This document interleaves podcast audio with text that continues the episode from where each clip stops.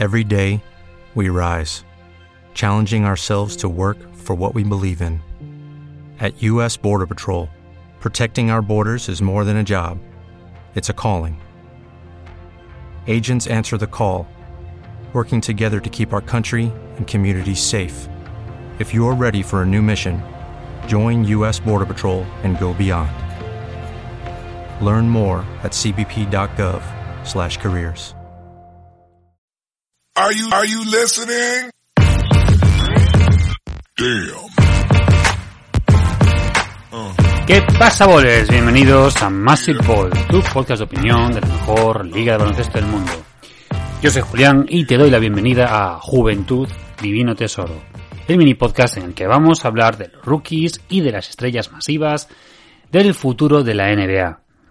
Lo primero y lo más importante es agradecerte tu apoyo en Patreon y o en iVoox, ya que bueno, formas parte de este proyecto, es muy importante para nosotros y este episodio es para ti. Eh, y pues cuanto más apoyo tengamos, pues más podremos seguir hacer este tipo de episodios de contenido exclusivo pues para todos los patronos, las patronas y aquellos que apoyen en iVoox.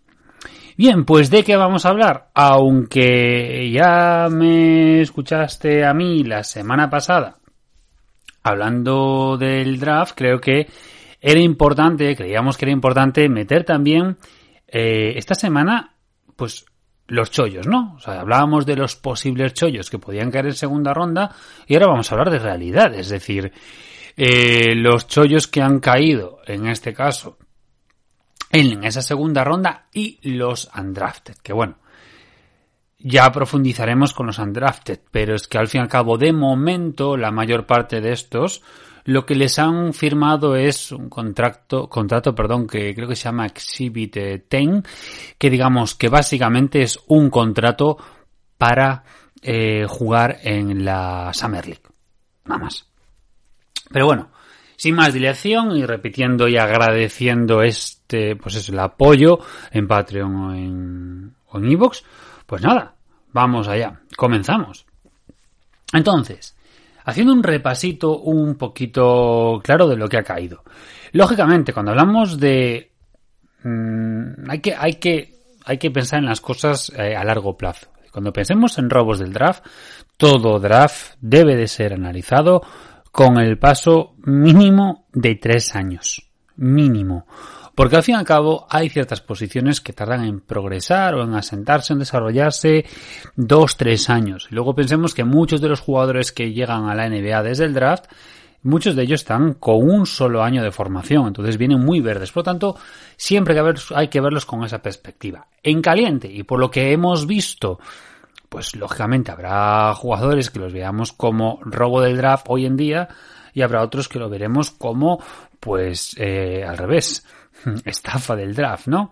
Eh, veremos qué pasa con estos jugadores, pues que han caído súper arriba, por ejemplo, y que pues no han pintado nada, no han hecho nada eh, en college, no han pisado el college, han estado inflados por sus agentes, o jugadores pues que quizás no los vemos demasiado encaje. Luego ya veremos, ¿no? Entonces no nos vamos a meter con la primera ronda porque yo creo que está más que trillado. Hay gente que le da muchos palos, por ejemplo, a, a este, a Jeremy Sohan, gente pues que a lo mejor probablemente no tiene ni puñetera idea de college, gente que no ha visto a Baylor en su puta vida, y gente que no sabe lo que puede ser Jeremy Sohan por mucho que tenga la cabeza como la tiene. Pero bueno, o el tema de Johnny Davis, o yo qué sé, o el tema de, de Jalen Williams, o sea, hay que, hay que ver las cosas con perspectiva y hay que fijarse en lo que es. Bueno, vamos allá.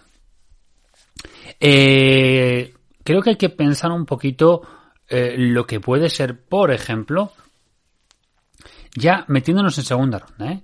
Por ejemplo, el primer pick de segunda ronda es Andrew Nepgar.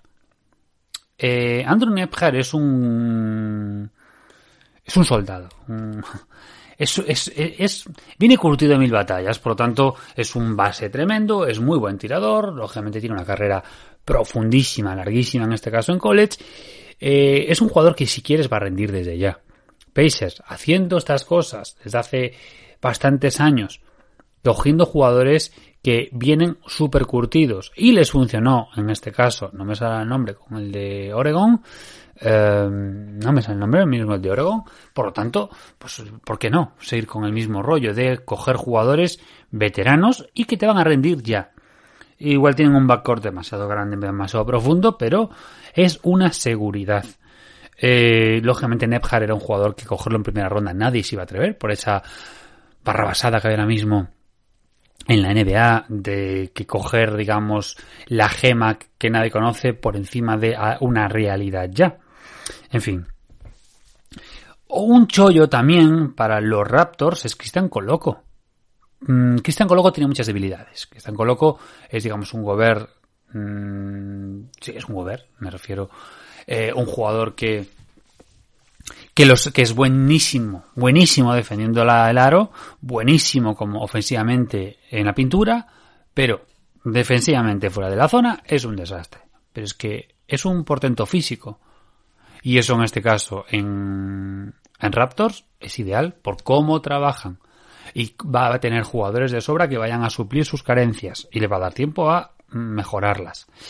Otro, otro robazo y máximo con los movimientos de agencia libre es Jaden Harry del Ignite para Dallas. Un base. Perfecto complemento para Doncic que no creo que vaya a empezar desde el principio en la primera unidad, pero, pero que puede ser una, una pareja perfecta. Es que me parece ideal.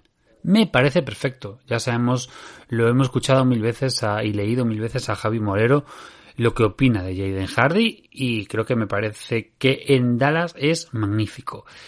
Tenía dudas, y tengo dudas de poner a Kennedy Chandler, mm, porque eh, este jugador de Tennessee Supuestamente era la repera, pero Tennessee lleva unos años que desarrolla como el culo. Por lo tanto, no me fío yo. Entonces, sí que en Memphis puede funcionar, pero yo no me fío. Pero sí que un robazo total y absoluto me parece E.J. Liddell en Pelicans. Un jugador súper defensivo, un jugador súper físico. O sea, a estas alturas, en un pick 41, y para Pelicans, que les hace falta como el comer ese tipo de jugadores, es que es perfecto. Es perfecto. Más tela defensiva. O sea, que aparte ya lo hicieron con el primer pick. Me parece ideal. Eh, Diabate para Clippers. Ideal. Eh, a mí me gustaba la pareja que formaban en Michigan, Diabate y, Dick y Hunter Dickinson. Pero vamos. Estupendo, ¿eh? Perfecto. Y puede ser interesante a largo plazo cuando, pues, cuando estos clippers se deshagan, si en algún momento se deshacen. Eh, y luego me parece otro picazo tremendo el de Tyrese Martin de Yukon para Atlanta, aunque luego ahora con los movimientos que han hecho en agencia libre, quizás sale un poco un poco perjudicado, pero bueno. JD Davison no lo voy a meter para los Celtics porque creo que es una pieza que está tripi. ¿Te está gustando este episodio?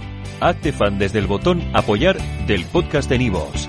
Elige tu aportación y podrás escuchar este y el resto de sus episodios extra. Además, ayudarás a su productor a seguir creando contenido con la misma pasión y dedicación. Without the ones like you, who work tirelessly to keep things running, everything would suddenly stop. Hospitals, factories, schools, and power plants, they all depend on you.